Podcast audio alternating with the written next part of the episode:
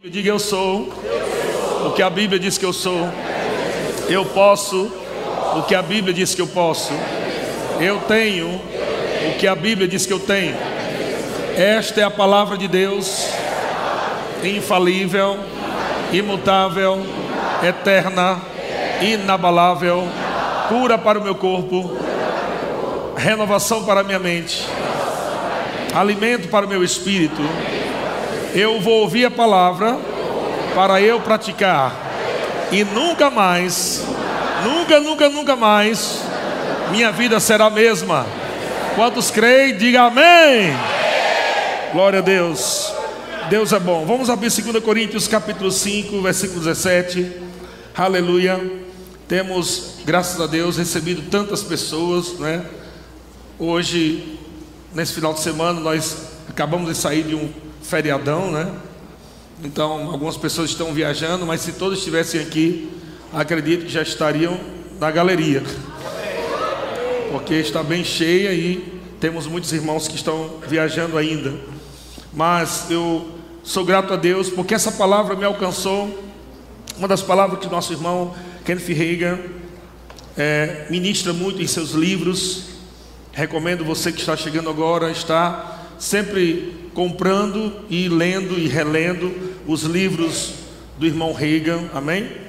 O irmão Reagan ele nunca escreveu nenhum livro, a não ser um toque de Midas, mas os outros livros são compilados das ministrações, das aulas, de conferências que ele fez e são vida para você. Pode ter certeza, não há nada fora da nossa visão, pelo contrário, nós estudamos os livros do irmão Rega é, no centro, no treinamento bíblico Rema, foi o fundador dessa escola lá em Tulsa, Oklahoma, e esses livros você pode ler à vontade, sem medo, né, porque não tem nenhum um espinho lá dentro, não, amém? Pode comer à vontade.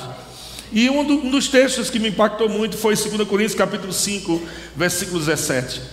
Eu confesso que durante muitos anos eu li esse texto, mas eu não tinha uma compreensão, uma revelação do que está por trás desse texto. E a Bíblia diz aqui, o apóstolo Paulo falando, e assim, se alguém está em Cristo, é nova criatura. Essa palavra criatura pode ser traduzida como criação.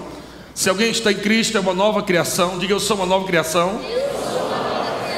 E ele diz: as coisas antigas ou velhas já se passaram, e eis que se fizeram novas. Aleluia. O apóstolo Paulo está falando aqui sobre ser uma nova criação.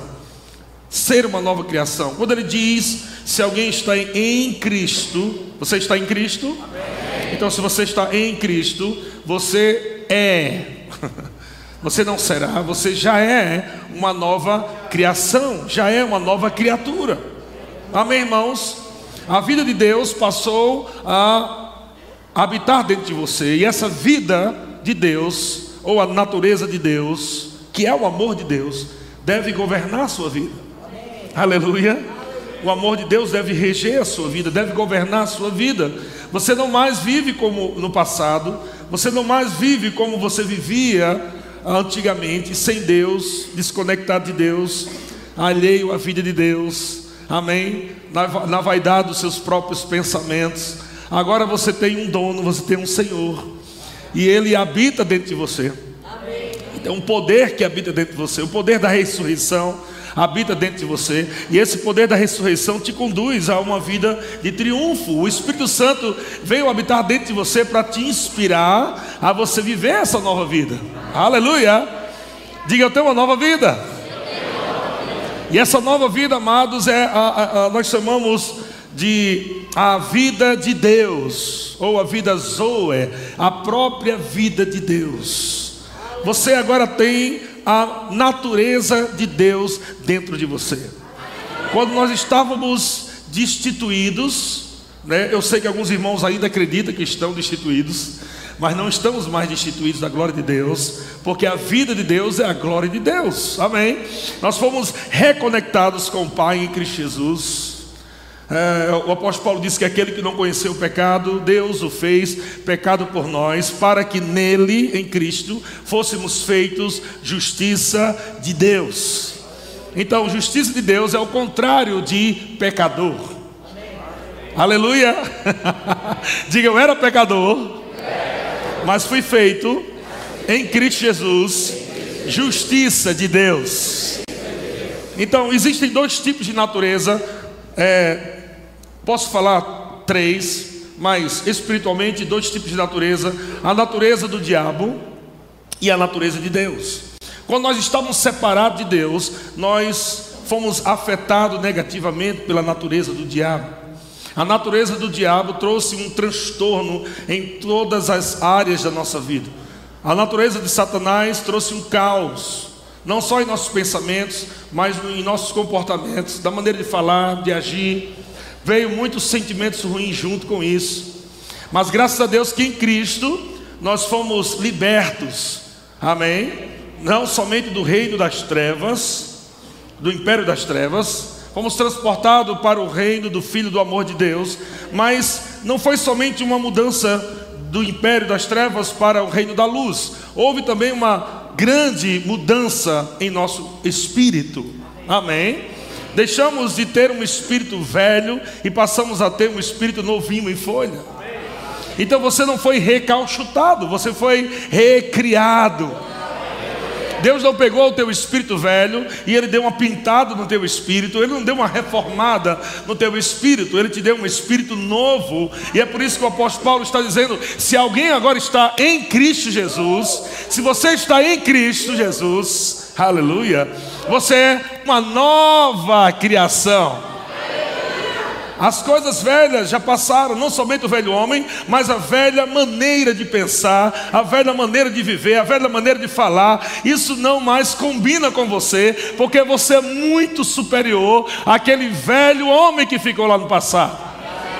Alguns irmãos dizem assim, pastor, eu estava no trânsito hoje e um irmão, um, um, um abençoado lá, buzinou lá muito, eu fiquei com tanta raiva que o velho homem queria se levantar. Não, o velho homem já morreu. Aí entra agora uma nova, uma nova forma de pensar. Não é mais o pecador, mas é uma natureza terrena. Diga natureza terrena. Então o teu corpo foi viciado por, pelo velho homem. O velho homem, o homem pecador, que estava separado da vida de Deus, esse velho homem trouxe vícios para o teu corpo. E agora você, pela vida de Deus, você pode controlar, você pode governar esse homem exterior com um novo homem criado segundo Deus em justiça e em verdade. Amém, irmãos? Esse novo homem que foi recriado em Cristo Jesus, ele deve agora governar o homem exterior. Amém. Mas como homem interior pode ter força para governar o homem exterior se você não alimenta o teu homem interior. O teu homem interior precisa ser alimentado, assim como o teu homem exterior é alimentado. Você alimenta o teu corpo com, com comidas, pelo menos três vezes ao dia você dá uh, alimento para o teu homem, né, para o teu corpo. E você dá, como diz o irmão Rega, um sanduíche frio uma vez por semana para o teu espírito. E algumas pessoas dizem, pastor, eu não consigo me livrar disso, eu não consigo me livrar daquele pecado, eu não consigo me livrar daquele vício. E você começa a colocar a culpa em Deus, Deus, porque está acontecendo comigo? Não, amado, Deus já resolveu o problema. O pecado não terá mais domínio sobre você, porque você não está debaixo da lei e sim na graça. A graça de Deus é a habilidade divina para você viver essa nova vida. É o poder de Deus fluindo no teu homem interior, te capacitando a você não mais viver como você vivia no passado. Agora, meu irmão, você é uma nova criatura. Isso glorifica a Deus. E essa consciência de que você é justiça de Deus, vai com certeza fazer você viver muito melhor do que aquela velha consciência de que você era um pecador miserável. E alguns irmãos diziam: Oh, irmão, você sabe que nós é, somos pecadores miseráveis. Nós somos um verme que rasteja.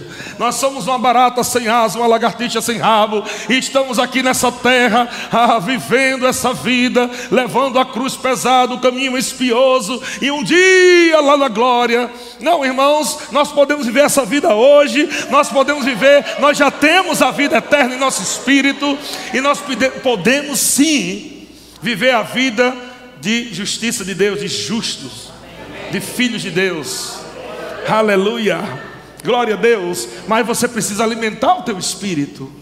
Teu espírito pode estar fraco. Você alimenta a tua carne com Netflix o tempo todo, alimenta a tua carne com programas de televisão, com muitas coisas que muitas são lícitas, não tem problema nenhum, mas você gasta muito tempo com os prazeres da carne, enquanto o teu espírito está fraco, não está sendo alimentado. E aí, quando se levantam pressões, quando se levantam problemas, dificuldade, você quer um aconselhamento e nada errado com um aconselhamento, mas se você viver a vida do Espírito, se você estiver cheio do Espírito e cheio da palavra, meu irmão, você vai passar por esse momento com tanta alegria, porque você sabe que Deus habita em você, você sabe que você é mais que vencedor, você sabe que o pecado não tem mais domínio sobre você, você sabe que a vida de Deus está no teu espírito, irmão. Aleluia! Até mesmo pessoas que começam a ser governados pela alma. Muitos irmãos começam, vivem uma vida governada pelas emoções. Ele o tempo todo chorando, triste, magoado o tempo todo. Toda hora está querendo eh, negociar com Deus. Deus, olha, se você não mudar, eu saio da igreja. Fica toda hora negociando com Deus. Oh, se você não melhorar a minha vida, eu vou sair dessa igreja, eu não aguento mais. Veja, irmão, se você sair, Deus continua o mesmo. Não é Deus que vai perder, não é a congregação que vai perder. É você que perde quando você se afasta da palavra, da comunhão, do congregar. Então você precisa, irmão, fazer o contrário. Se você e, e se sente fraco, procure se fortalecer mais. Aleluia! Busca compreender mais com a vontade do Senhor aleluia, porque ela é boa, ela é agradável, ela é perfeita. Você pode se encher do Espírito salmodiando, adorando ao Senhor, orando em línguas, meditando na palavra, confessando a palavra. Amado, você vai ver um Espírito forte dentro de você, que Satanás não vai conseguir dar rasteira, não. Pelo contrário, você vai dar rasteira no diabo. Aleluia! Deus é bom, diga Deus é bom. E o, o, o apóstolo Paulo fala em Gálatas capítulo 6, versículo 15: Pois nem a circuncisão é coisa alguma, nem a incircuncisão, mas o ser nova criatura. O apóstolo Paulo está falando aqui sobre lei, pessoas que estavam na lei, pessoas que não que eram gentios. Havia esse, esse, esse encontro de, de povos dentro da igreja, havia discussões sobre prática da lei, sobre guardar sábado, sobre não comer carne de porco. Uns não sabiam nem o que era isso, sobre as leis de Moisés. E o apóstolo Paulo diz: gente, vamos deixar de confusão, porque nem a circuncisão, nem a incircuncisão, em outra versão, um pouco mais atrás, ele diz: tem valor algum. Ele fala mais a fé que opera pelo amor. Aleluia. Amém? E aqui ele repete em Gálatas 6,15, ele diz: Mas o ser nova criatura. Aleluia, glória a Deus. Não é questão, amado, de você ser uh, batista, verbo da vida. O que ele está falando aqui é você entender quem você é em Cristo. Não é só o fato de você ter ficado triste com a tua igreja anterior e você ter vindo para cá para o verbo da vida que vai mudar a tua vida. Amém. Glória a Deus. Mas se você entender quem você é em Cristo, você entender quem você é nele, o ser uma nova criatura.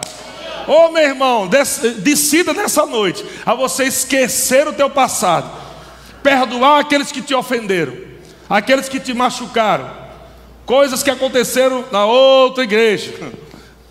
Entra nessa nova temporada do ser uma nova criatura se posiciona como filho de Deus, viva a vida de Deus, viva o amor de Deus, exala mais amor da tua vida, amém, irmão? é, é, é, fica tão cheio do poder de Deus e da vida de Deus, que você não terá dificuldade de perdoar ninguém. Aleluia! Glória a Deus! Se tornando um pacificador, se tornando aqueles amados que vão promover a paz dentro da igreja. Amém? E não ficar naquela velha maneira de pensar, mas o irmão diz, mas o irmão fez, mas não sei o que, blá blá blá, um monte de confusão, e você está perdendo a tua vida, deixando de viver a alegria, deixando de viver a paz de Deus, deixando de viver tempo de comunhão com os irmãos. Ei, meu amado, você sabe que você vai morrer, né? Sabe disso? Amém. Você vai morrer. Então, não vale a pena você investir mais nas coisas boas que Deus tem para você e provar do que Deus tem para você, perder tempo com a tua vida, com sentimentos ruins, com amargura, com inveja, com obras da carne, com pensamento errado, não vale a pena. Isso vai acabar com a tua vida, com a tua família, isso vai acabar com o teu ministério, com o teu chamado. Não, não é isso que Deus quer para você, meu irmão. Ele quer que você ande no Espírito, e o fruto do Espírito é amor, paz, alegria, bondade, benignidade, mansidão, domínio próprio. É aí que você vive. Você vive por dentro. Diga eu vivo por dentro. Nada do lado de fora, amado, pode mudar o seu novo estilo de vida. Nada do lado de fora pode mudar o seu novo estilo de vida. Não importa o que dizem, não importa o que fazem, não importa, você em Cristo é uma nova criatura e pode viver essa vida com Deus, uma vida de santidade, de alegria, de servir a Deus. Glória a Deus. Deus é bom demais. Olha só, segundo Pedro 2 Pedro, versículo, capítulo 1, versículo 4, olha o que ele diz: Pelos quais nos têm sido doadas suas preciosas e muito grandes promessas, para que por elas vos torneis coparticipante da natureza divina. Oh, glória a Deus. Diga a natureza de Deus. Habita em mim. Glória a Deus. E essa natureza de Deus faz o que? Ela te capacita, ela te habilita, ela te fortalece, te deixa como um X-Men. Sobrenaturalmente você pode viver uma vida livre da corrupção, das paixões que há no mundo. O que foi que a vida de Deus veio fazer dentro de você? O que foi que a natureza de Deus veio fazer dentro de você? Te livrar de uma vida corrupta. Aquele que mentia, não minta mais. Amém? A vida de Deus dentro de você. Você lá atrás mentia. Você, quando você estava afastado, ou até alguns irmãos dentro da igreja ainda fica mentindo, mas você não tinha consciência. mas agora você tem a consciência que é incompatível. Amém? Se você carrega Cristo, a verdade, no seu espírito, você não pode mais viver mentindo. Não pode mais viver mentindo, é incompatível. De uma mesma fonte não pode jorrar bênção e maldição. Não pode jorrar de uma mesma fonte água salgada e água doce. O apóstolo Tiago está dizendo: você não pode ficar com a mesma boca abençoando, com a mesma boca amaldiçoando, você não pode falar com a mesma boca fé, com a mesma boca incredulidade. Isso não agrada a Deus, não é assim mais a nossa vida. Agora nós temos uma fonte que jorra para a vida eterna. Nós temos a vida de Deus em nosso espírito e essa vida nos inspira a deixar essas práticas erradas. Amado, eu vou dizer uma coisa para você, eu te garanto. Você pode é, achar que uma mentirinha pode trazer um sucesso para você alguma coisa. Você pode até achar que se você mentir em algo, você pode ganhar mais financeiramente. Mas eu digo uma coisa para você: toda mentira vai produzir para você um futuro como um buraco onde você mesmo cai dentro. Às vezes, quando você, você vai falar a verdade, pode ter um dano ali de imediato, porque você falou a verdade. Mas você, é melhor você falar a verdade com Deus estando com Deus, pagando um preço, desculpa, eu queria dizer isso, pagar um preço por amor a Cristo e falar a verdade, do que você ganhar algo com a mentira e Deus não está lá envolvido. Vocês têm o que eu estou te falando? O que, é que adianta você ganhar alguma coisa pela mentira se Deus não está envolvido? Aquilo não vai prosperar você, irmão. Você vai perder aquilo em dobro. Até o que você tem vai ser tirado. Mas se você, amado, andar na verdade, por mais que você pense que está fazendo um, um bom negócio querendo mentir, você nunca faz um bom negócio mentindo. Nunca você está fazendo um bom negócio mentindo. Amém? Ah, pastor, mas olha, pastor, eu ganhei muito dinheiro. Eu, pastor, você precisa saber, eu ganhei dinheiro demais, eu é um vendedor muito top. Eu, mas eu tinha que mentir. Mamado, pode ter certeza que teu casamento não estava bem, tua saúde não estava bem, alguma coisa estava ruim na tua vida, porque aquele que semeia na carne colhe corrupção. Mas aquele que semeia no espírito colherá vida e paz. E essa palavra paz também é traduzida como prosperidade também. Então, se você anda no Espírito, você prospera. Quando você anda na palavra, quando você anda no amor de Deus, amado, o próprio Deus vai se encarregar de fazer prosperar a tua vida. Você não precisa fazer muita força, só entender que há uma graça disponível para você andar no amor de Deus, na vida, na alegria. Aleluia não pode mais andar como você andava no passado. Você não pode sair desse culto hoje, ah, amanhã eu tenho um negócio para fechar, é só uma mentirinha. Não, isso é coisa do velho homem, irmão. Isso é coisa do passado, do homem sem Deus, do homem sem compromisso com Deus, com a consciência errada de pecador. Você não é mais pecador. Diga, eu não sou mais pecador. Amém? Então, pecador é aquele que peca o tempo todo, não tem controle, não tem força. Esse é o velho homem, já, já morreu. Em Cristo você é uma nova criatura. Agora a vida está dentro de você, mas pastor, mas por que eu tenho vontade de pecar? Aí você tem que aprender agora a lidar com a carne, que é chamada de natureza terrena. Isso. Amém? Não é mais sua natureza, é os impulsos da carne, os desejos da sua carne. Mas Deus é bom, vamos lá, vamos avançando. 2 Timóteo capítulo 2, versículo 21. Olha o que, é que ele diz aqui. Paulo falando para o jovem Timóteo. Segunda carta a Timóteo, capítulo 2, versículo 21, diz: Assim, pois, se alguém a si mesmo se purificar desses erros, será utensílio para honra, santificado e útil ao seu possuidor, estando preparado para toda boa obra. Aleluia. Pegou aí? Então, veja, tem coisas. Algumas pessoas dizem: Ah, pastor, mas a graça já fez tudo, eu não preciso fazer mais nada. Você tem que entender, amado, que existe o aspecto posicional. O aspecto posicional é em Cristo. Ok? E esse aspecto posicional em Cristo te dá o aspecto legal de você provar no, no, no, na, no vital. Quando você faz o que Deus está te inspirando a fazer. Cristo já fez tudo por você, mas tem coisas que você precisa fazer para que esse aspecto posicional se manifeste e se torne vital para a tua vida. Então veja que o apóstolo Paulo falando para Timóteo, ele diz no versículo 22: foge não é algo que você tem que fazer? Ou é Deus que vai fugir por você? Não, Deus está dizendo, foge. Tem coisas que você tem que fazer, irmão. Você não pode ficar brincando, porque você diz, não, porque eu estou fazendo rema, porque eu estou eu tô ouvindo a palavra da fé, aleluia, porque eu estou orando em línguas, aí agora eu posso aguentar qualquer pecado. Não, não, não, pecado você foge. Não há negociação. O apóstolo Paulo diz fugir da impureza. Então, mesmo que você tenha 30 anos de crente, ouvindo essa palavra da fé, indo para todas as conferências de ministro, não significa que você está habilitado para encarar a mulher pelada.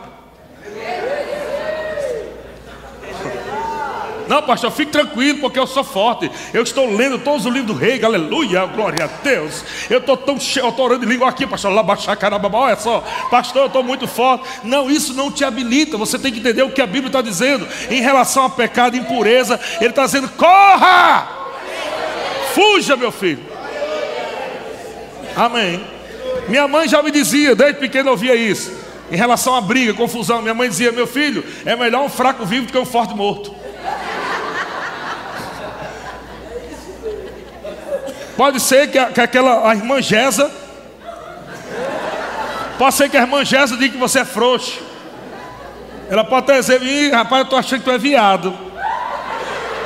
Amado, é melhor você levar esse nome e ficar bem com Deus. Amém. Seja frouxo, amado, para essas coisas mesmo. Corra. Fuja, meu filho, ó. Pega o beco. Então a Bíblia diz: foge, outrora sim, outra sim, das paixões da mocidade.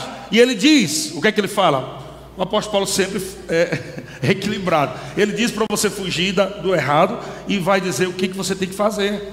Mas segue a justiça, a fé, o amor e a paz com os que, de coração puro, invocam o Senhor. Glória a Deus, que coisa linda, irmão. Você entende que isso é proteção de Deus para a tua vida? Que Deus está te dando é, é, é, estratégias, ensinos, conselhos. A sabedoria de Deus vem para te proteger.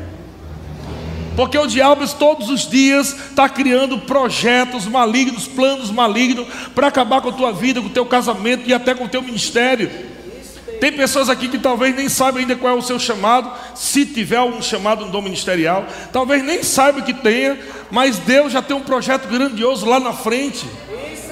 Você imagina, amado, se eu não tivesse me guardado na palavra de Deus, eu não teria provado o que eu estou provando hoje. E você acha que não chegou tentação para mim? Em todas as áreas, chegou para Jesus. Jesus foi tentado em todas as esferas, mas a Bíblia diz que ele nunca pecou. E não é porque ele era Deus, não, irmão, é porque ele decidiu obedecer o Pai, ele decidiu viver uma vida que agradasse a Deus. Não é porque ele era o Todo-Poderoso, senão, meu amigo, ninguém ia conseguir. Mas se Jesus pôde fazer, aqui na terra, num corpo, você também pode. Porque a mesma vida que ele carregava, de fato ele é a vida, é a mesma vida que você tem hoje. Aleluia. É a mesminha, irmão. Então muitas pessoas elas misturam toda essa questão de exaltar Jesus e elas colocam Jesus no nível, eu quero que você entenda que Jesus, ele assumiu o nome acima de todo nome depois da sua morte, sepultamento, ressurreição e ascensão, né? Mas ele veio em forma corpórea, um corpo físico. Ele se fez carne, ele sentia, podia ser tentado. Mas Jesus decidiu obedecer ao Pai está ligado à decisão, livre-arbítrio. Jesus não suportava aquilo porque ele era simplesmente Deus, mas ele, ele decidiu obedecer até a morte. Aleluia. Quantos aqui vão ser fiel ao Senhor até a morte? Amém. Amém. Glória a Deus. Então, claro, nós não queremos colocar aqui que você tem no Rema nós temos 15 minutos de tolerância. E alguns irmãos entendem que na vida cristã eles têm uma porcentagem de pecado para pecar. Mas não falando isso. Pastor, mas esse mês só pequei duas, né? Eu tenho direito a três, né? Não, não, você não tem direito a nada. Amém. Você não pode viver uma vida assim. Não é que Deus vai te mandar para o inferno, arrancar tuas tripas, teu coração. Deus não vai fazer isso. Não é Ele que faz isso. Existe um inimigo que ele quer acesso. E é isso que o apóstolo Paulo também estava ensinando em Efésios, falando sobre dar lugar ao diabo. O diabo quer um lugar. E quem dá esse lugar não é Deus, é você que dá esse lugar ao diabo. Ele pode tocar no teu corpo e chegar uma doença, ele pode colocar coisas ruins no teu coração, na tua mente. Ele pode fazer coisas que de repente você estava bem, e o apóstolo Paulo diz: Olha, vocês corriam bem, quem foi que vos impediu de continuar, diz, a obedecer à verdade? Se estava tão bem, de repente, já aconteceu isso com alguém? Você já, teve, já conheceu a história de alguém assim? Que você viu o irmão estava tão bem, um ano, dois anos, três anos, de repente, amado, uma coisa assim, vup, desaparece. Cadê o irmão? Está com raiva da igreja, está com raiva do irmão, está com raiva do pastor, está com raiva de todo mundo. Como é que isso aconteceu? Você entende que você precisa viver essa nova vida? Não ficar gastando tempo com sentimento ruim.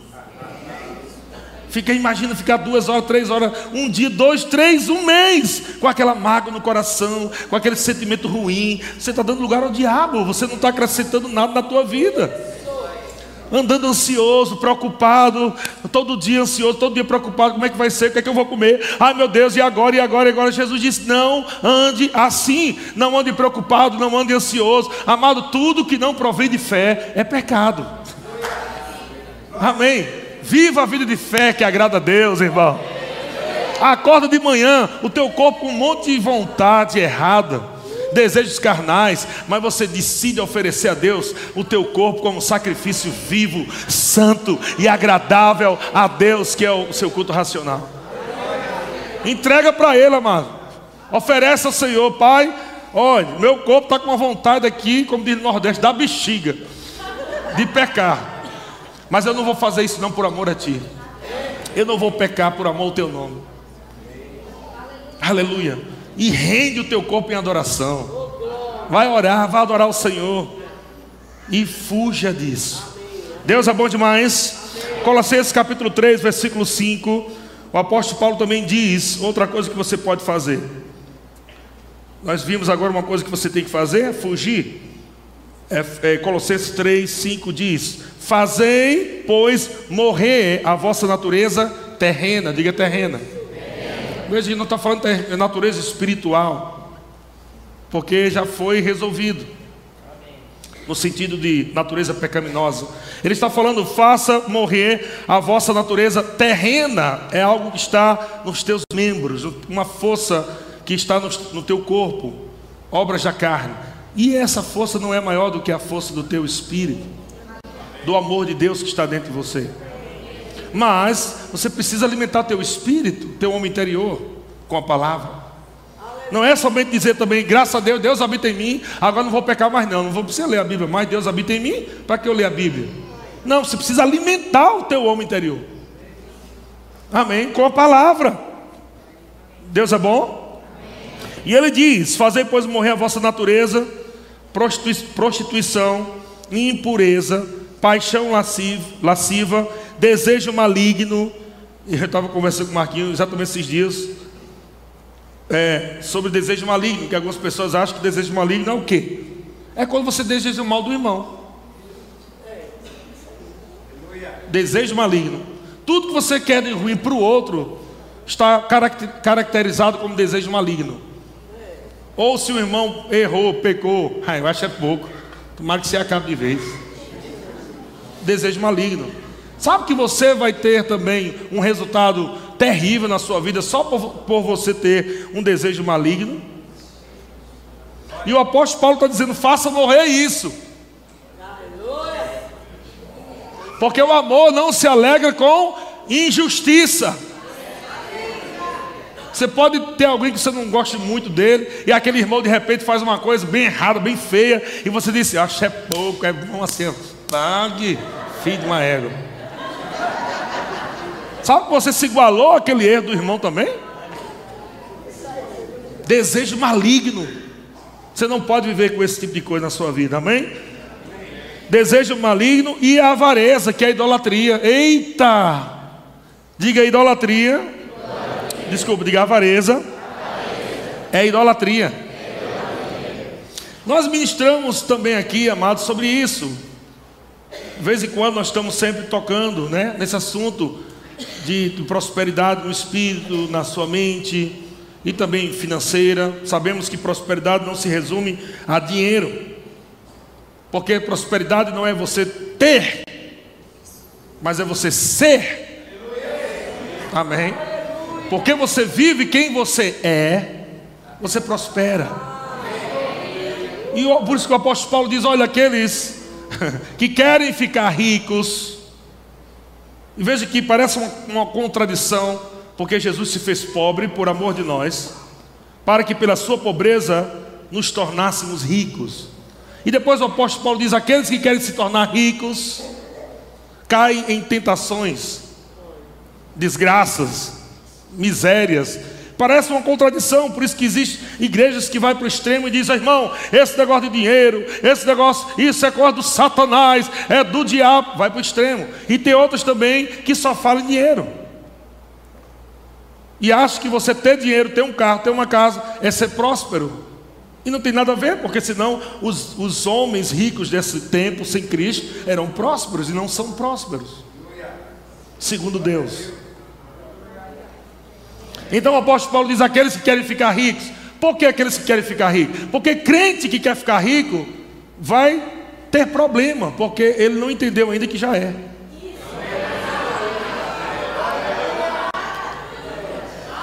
Jesus se fez pobre para que, por amor de nós, olha só, ele se fez pobre por amor de nós, para que pela sua pobreza nos tornasse ricos. Ele não está falando aí só de dinheiro, irmão, mas com a mentalidade errada, você vai querer ficar rico só por causa do dinheiro. E aí o apóstolo Paulo diz aí, você se arrebenta todinho, porque não é por aí, você está fazendo com a minha inverso, querendo dinheiro para se tornar o rico segundo Deus. Mas o rico segundo Deus é aquele que nasce de novo, é aquele que recebe a vida de Deus, a natureza de Deus, que anda em amor e paz e alegria, aquele que é generoso, aquele que parte, aquele que abençoa. Ah, meu irmão, esse aí é rico.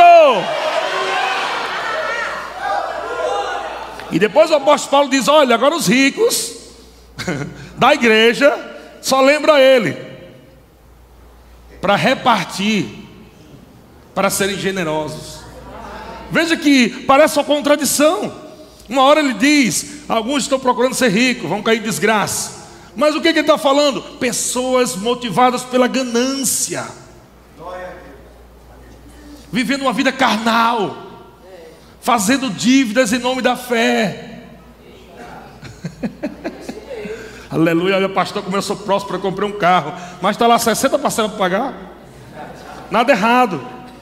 Mas eu estou falando de motivação, carnalidade e até competição.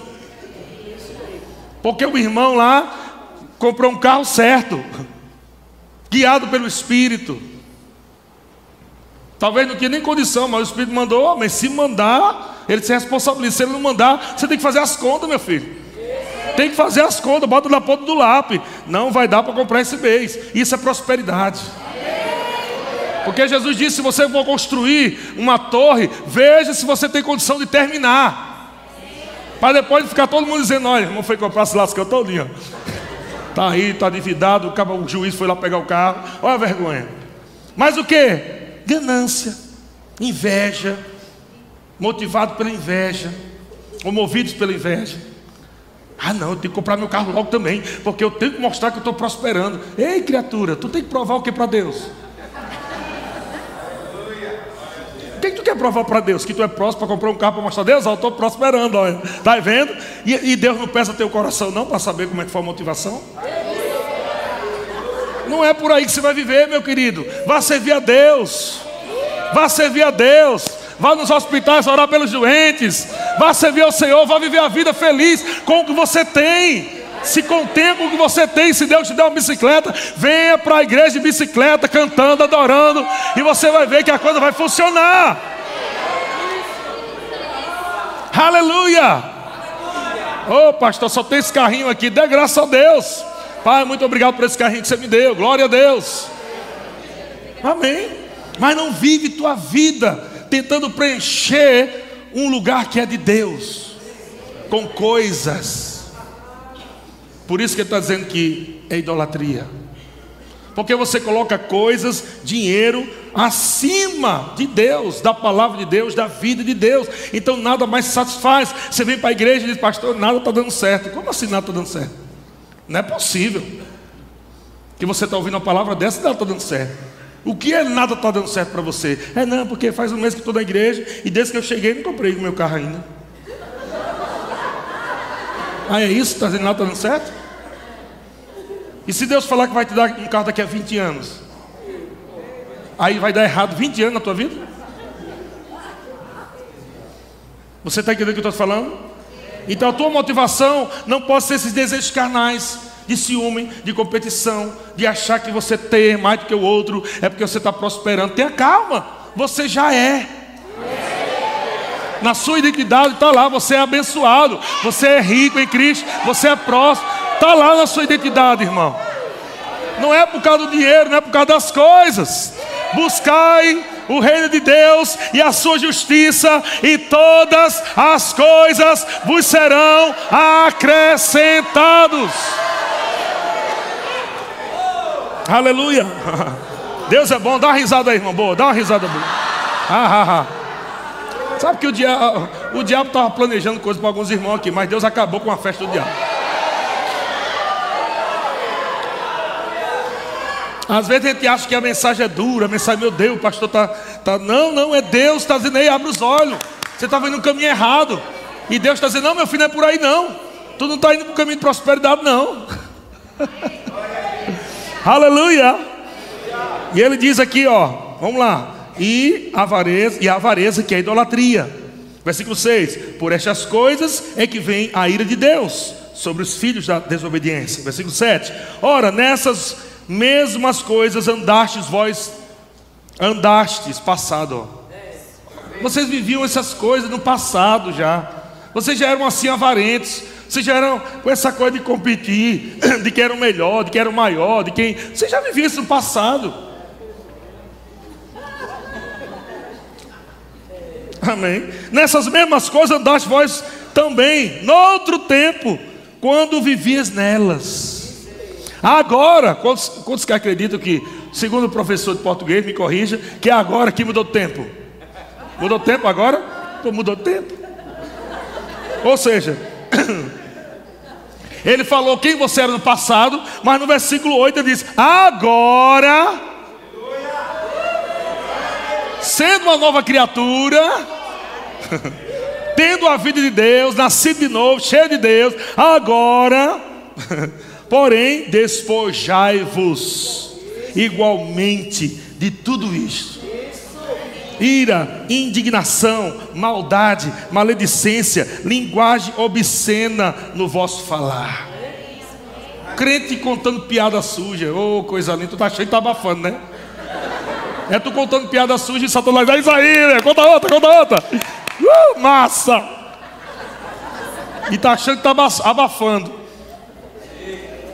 E aí, quando acontece algum problema lá na empresa onde você trabalha, que as pessoas precisam de Deus, ninguém procura você, só procura, só, só conta piada suja. Ah, não, procura aquele irmão lá, diz, oxe, ele é crente, é? Só conta aquelas pedras podres. Quantas vezes você fala a palavra lá? Quantas vezes você fala de Deus? Quantas vezes você reunia a rodinha lá dos trabalhadores para dizer, vem aqui, eu quero contar meu testemunho que Deus fez na minha vida. Você, tem, você fez isso alguma vez? Não, mas para passar vergonha, para dizer que é crente, vamos se misturar, né? Vamos fazer de tolo para ganhar o tolo. Vai tá, cantando piada suja? Aleluia. Recebe rindo, irmão. Oh, glória. Aleluia. Eita, Deus bom. Aleluia. Deus é bom. Vamos lá. Isso é palavra da fé. Amém? então, versículo 9, olha o que é que fala aí: Não mintais uns aos outros, uma vez que vos despistes do velho homem com os seus feitos. Já era, meu filho. A velha forma de pensar, de falar, de agir do velho homem, acabou. Tem mais que andar como era no passado. Ah, pastor, porque é, é como diz a Bíblia, né? Como diz a Bíblia, o homem que nasce torto morre torto. Oxe, não diz a Bíblia. Nem lê a Bíblia. Ó.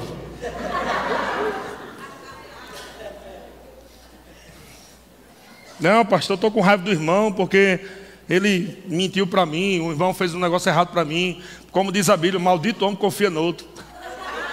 Vai falando os textos tudo, pela, tudo errado, entendimento tudo errado. Não lê a Bíblia, não estuda. Não mentais, uma vez que vos despiste do velho homem com seus feitos. Versículo 10: E vos revestisse do novo homem. Aleluia. Que se refaz, diga eu estou em construção.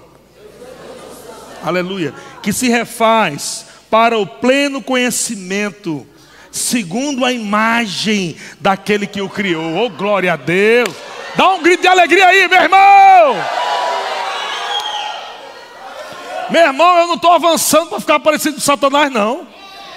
Eu estou avançando para ficar parecido cada vez mais com meu pai, com Deus, segundo a imagem dele. Aleluia. Deus é bom demais. Deus é bom demais. Versículo 11: No qual não pode haver grego nem judeu, circuncisão nem incircuncisão, bárbaro, cita, escravo, livro, porém Cristo é tudo em todos. Oh, glória a Deus. E ele diz, versículo 12: Revesti-vos, pois, como eleitos de Deus, santos e amados, de ternos afetos de misericórdia, de bondade, de humildade, de mansidão, de longanimidade, suportai-vos uns aos outros, perdoai-vos mutuamente, caso alguém tenha motivo de queixa contra outro. Assim como o Senhor vos perdoou, assim também perdoai vós. O irmão com raiva, eu não vou perdoar, não, sabe por quê? Porque ele fez um negócio muito terrível para mim. Eu não vou perdoar. Você não tem direito, vai lavar essa boca suja. Você não tem o direito de falar isso, porque você também não podia ser perdoado por ninguém. Mas Jesus te perdoou antes de, de você nascer. Vai lavar essa boca suja, irmão. Ficar dizendo não posso perdoar, não. E quem é você para não perdoar? Quer dizer que Jesus tinha o direito de perdoar você e você não tem o direito de perdoar o próximo? Jesus tinha que perdoar você e você não tem que perdoar o próximo. Você tem a vida dele, meu querido. Você tem a natureza de Deus. Você tem que engolir o sapinho com perna e tudo, por amor a Cristo. E ainda levar um presente para o irmão. É para quebrar o diabo no meio na emenda. Glória a Deus. Diga, eu sou crente. Olha o que ele diz, versículo 14.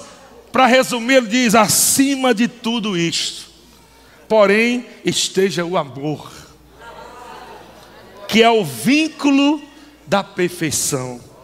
Seja a paz de Cristo o árbitro entre vo, no, em vosso coração, o qual também foste chamados em um só corpo, e sede agradecido. Para de murmurar, pelo amor de Jesus.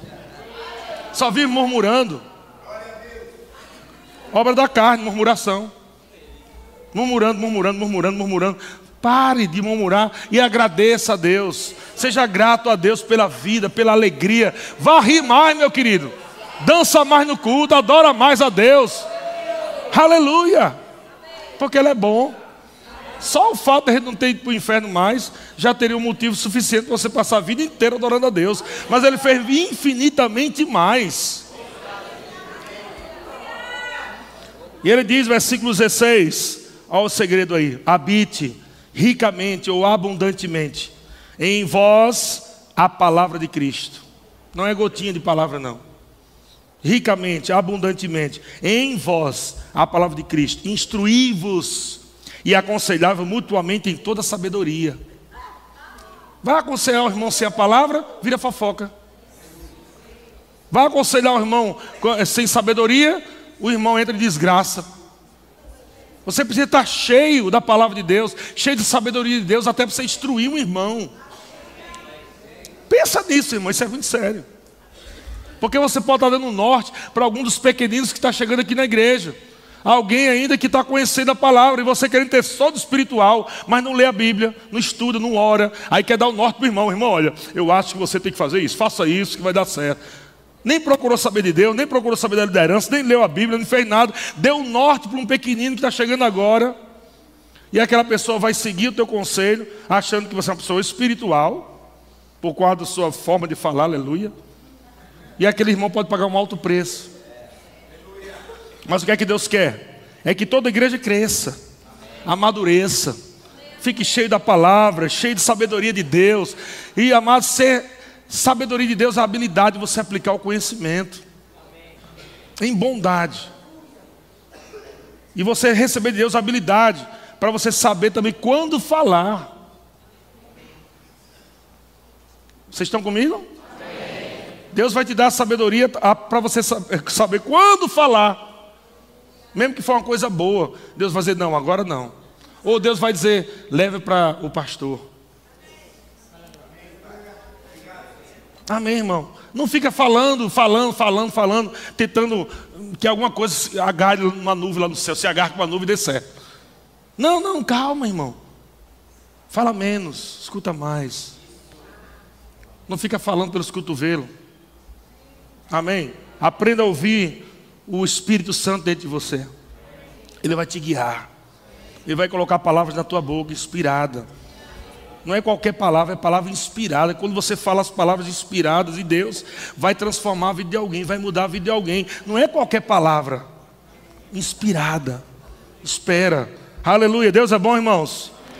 Então, instruí-vos e conselhai-vos mutuamente em toda sabedoria, louvando a Deus com salmos, hinos e cânticos espirituais, com gratidão em vosso coração. De novo, gratidão em vosso coração. Versículo 17: E tudo o que fizerdes, tudo, tudo que você for fazer, seja em palavra, seja em ação, fazei-o em nome do Senhor Jesus dando por ele graças a Deus Pai. Pastor Marquinhos sempre usava um exemplo, né?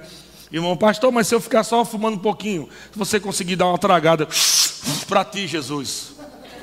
Aí, pode continuar. Uma cachaçinha de vez em quando. Ah, pega lá 51 e para ti, Senhor da glória, recebe meu louvor e minha adoração. Você entende que você não consegue fazer isso? Se você não consegue fazer isso, é porque não é certo. Porque o Espírito Santo já está dizendo para você: isso não é correto. Não, mas pastor, mas eu tomo aquelas 50, 51 de vez em quando, socialmente. Sim, amado, consulte o teu coração, cresça espiritualmente, amadureça. Amém?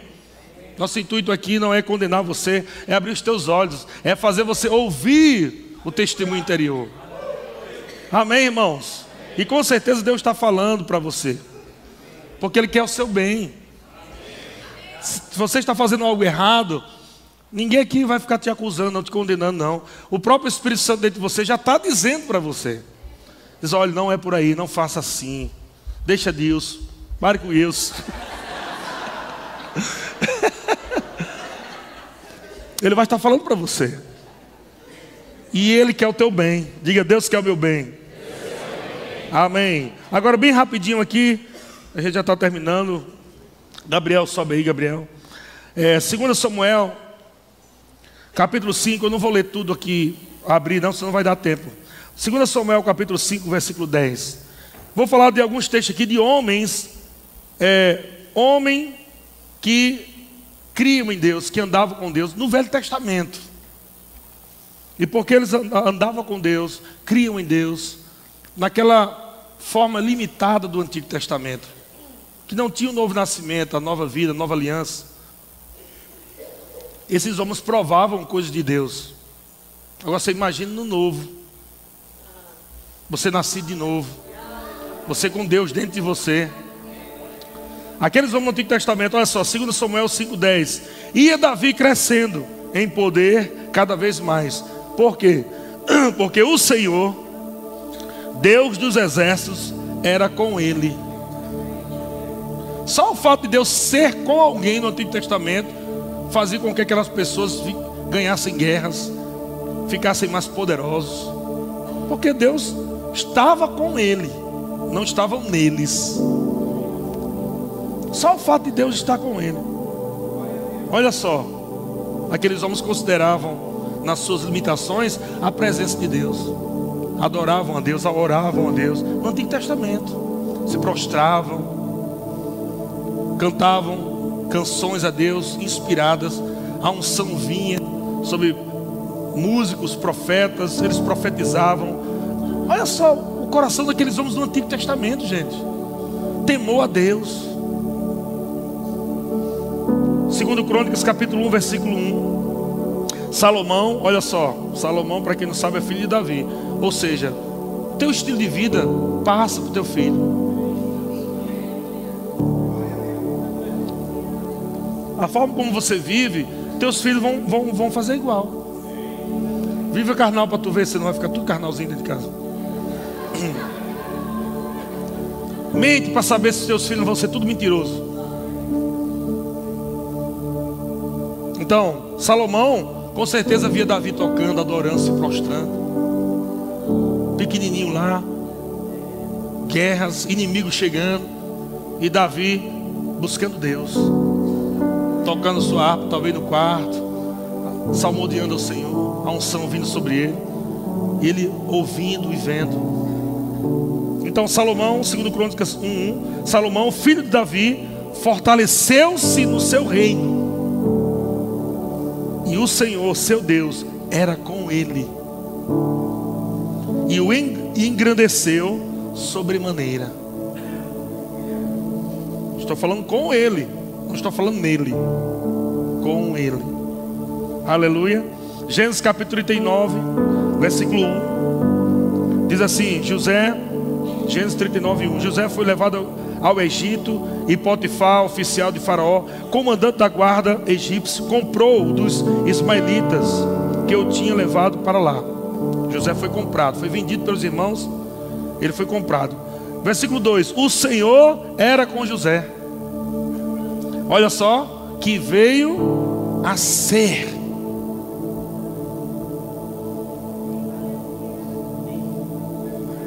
Não era que veio a ter, porque ele era escravo. Então, mesmo alguém sendo um escravo nessa condição aqui, porque Deus era com ele, ele veio a ser um homem próspero. Porque temia o Senhor. No Antigo Testamento, temia o Senhor. E estava na casa do seu senhor egípcio. Versículo 3: Vendo Potifar, eita, vendo que o Senhor era com ele, isso pode ser visto?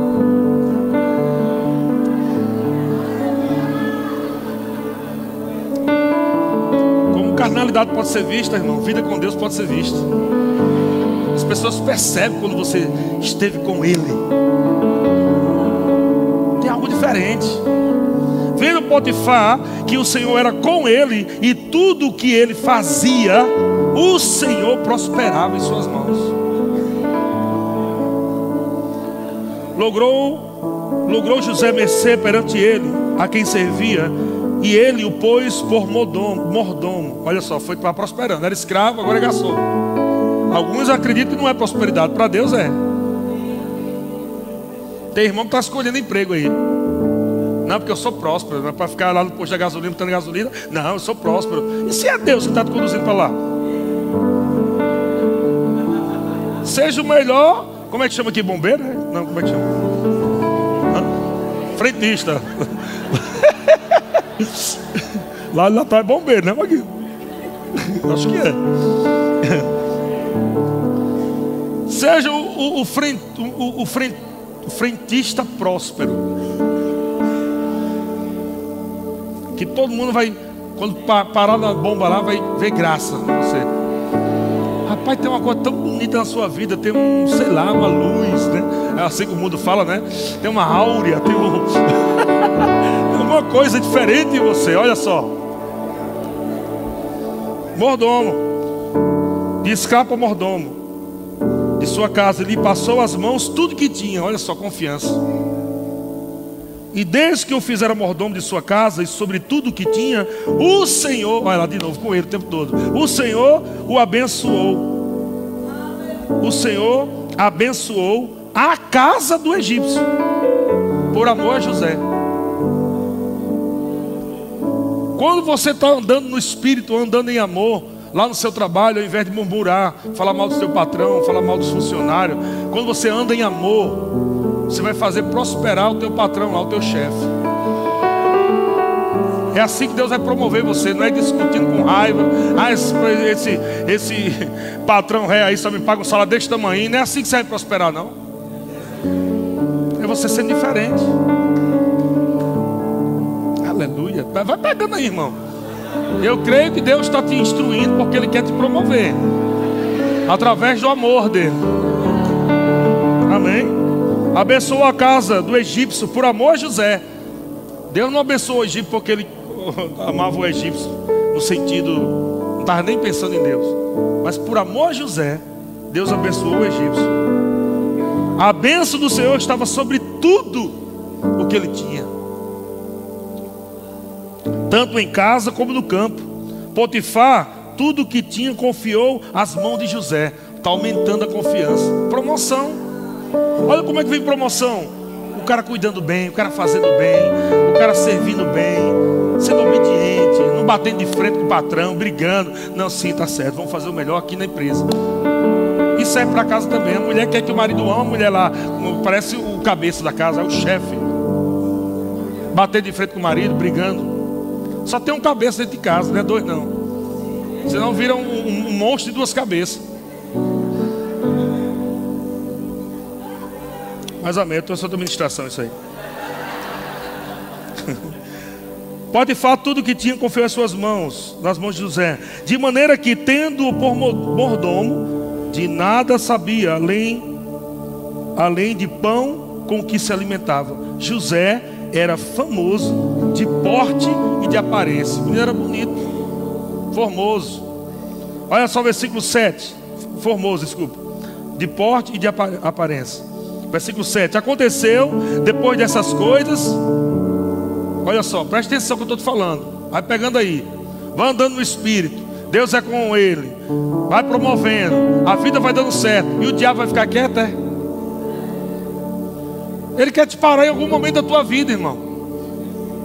Criar um projeto maligno para parar você. Para fazer, que você, fazer você negar a Deus com as suas atitudes, seu comportamento, com mentira, com prostituição, seja lá o que for. E é aí nesse momento que você tem que provar o seu amor Senhor. Amém. Então aconteceu depois dessas coisas que a mulher do seu senhor, de Potifar, pôs os olhos no menino lá, José, e lhe disse: Hum, deita comigo. É porque tu acha que foi como? Tu acha que a mulher de Potifar chegou lá e disse: José, deita comigo. Poxa. Não, meu amigo. Espírito de sensualidade. Joga o cabelo para cá, joga o cabelo para lá. Ajeita os Zerberg. José, vem cá, queridão. Tentação de torar, meu amigo. Pensa aí. deita comigo, deita comigo. Versículo 8, olha só o que ele diz, versículo 8. Ele, porém, recusou e disse à mulher: a mulher do seu senhor, com esse minúsculo ele pode falar, né?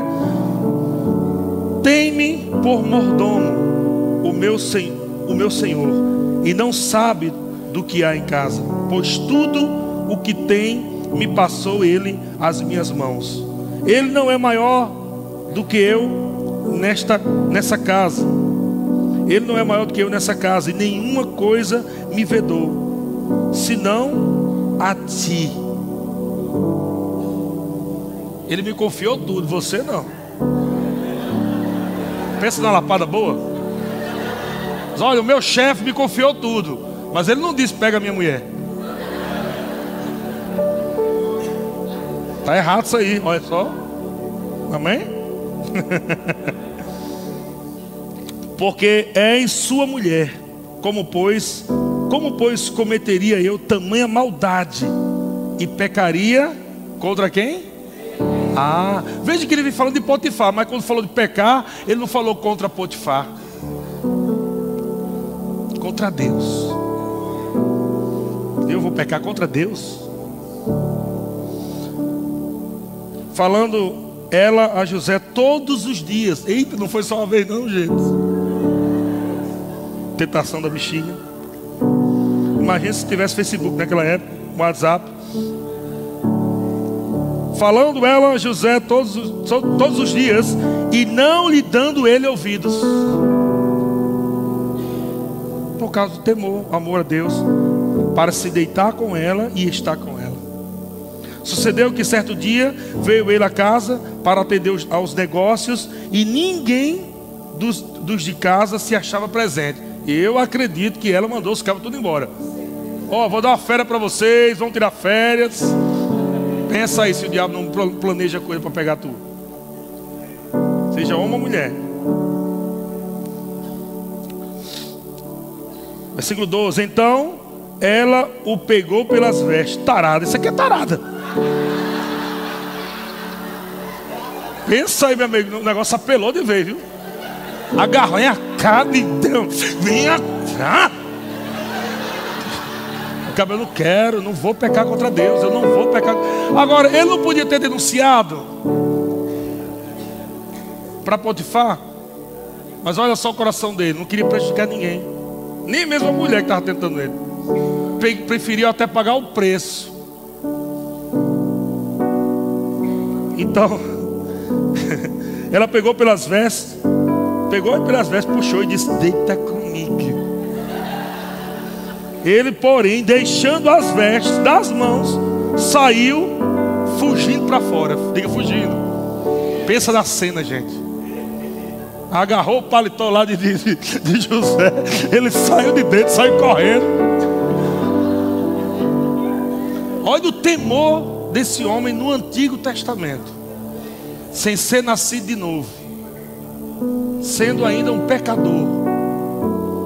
Tinha temor a Deus. Quanto mais nós, irmãos, tendo agora a vida de Deus e a presença dele habitando dentro de nós. Ele não quer que vocês vivam a vida assim. Sabe o que aconteceu no, no, resumo aqui? Pagou um preço porque a mulher mentiu, dizendo que foi ele que atacou a mulher. José foi preso. Ela com a roupa dele na mão, aqui, ó, a prova. Ele quis me atacar, me estuprar, não sei o que. Ela inventou um monte de coisa. Ele foi preso. Ele nem falou nada, podia ter dito uma mentira dela. Falou nada. Foi preso. Porque o Senhor é a tua justiça. Não queira fazer justiça própria, irmão. Isso é carne também. Ah, não ouvi, vou me vingar. Isso é justiça própria, meu querido. O Senhor está falando para você: minha é a vingança minha é a vingança, eu retribuirei. Descansa no Senhor, meu irmão. Se você sofreu alguma injustiça, se alguém maltratou você, amado, entrega essa causa para Deus. Ele é o justo juiz. Não vá na carne tentar resolver, não. Continue vivendo a tua vida no Espírito, no amor de Deus, na paz de Deus. E Deus vai resolver isso para você. Aleluia. Quero finalizar aqui com o texto de Efésios. O grupo de música pode subir. Efésios capítulo 2, versículo 1. Para a gente finalizar. Glória a Deus. Efésios capítulo 2, versículo 1 diz: Ele vos deu vida, estando vós mortos nos vossos delitos e pecados nos quais andastes outrora, segundo o curso deste mundo, segundo o príncipe da potestade do ar, do espírito que agora atua nos filhos da desobediência, entre os quais também todos nós andamos outrora, no passado, segundo as inclinações da nossa carne, fazendo a vontade da carne e dos pensamentos, e éramos, diga éramos, e éramos por natureza filhos da ira como também os demais. Mas Deus, sendo rico em misericórdia, por causa do grande amor com que nos amou, e estando nós mortos em nossos delitos, nos deu vida juntamente com Cristo. Pela graça sois salvos, e juntamente com Ele nos assentou e nos fez assentar nos lugares celestiais em Cristo Jesus, para mostrar nos séculos vindouros a suprema riqueza da Sua graça em bondade para conosco em Cristo Jesus. Porque pela graça sois salvos, mediante a fé, e isto não vem de, de vós, é dom de Deus, não de obras para que ninguém se glorie, pois somos feitura dele criados em Cristo Jesus, para boas obras, os quais Deus de antemão preparou para que andássemos nelas. Aleluia. Vai para o irmão que está ao seu lado, diga: meu irmão, você é uma nova criatura.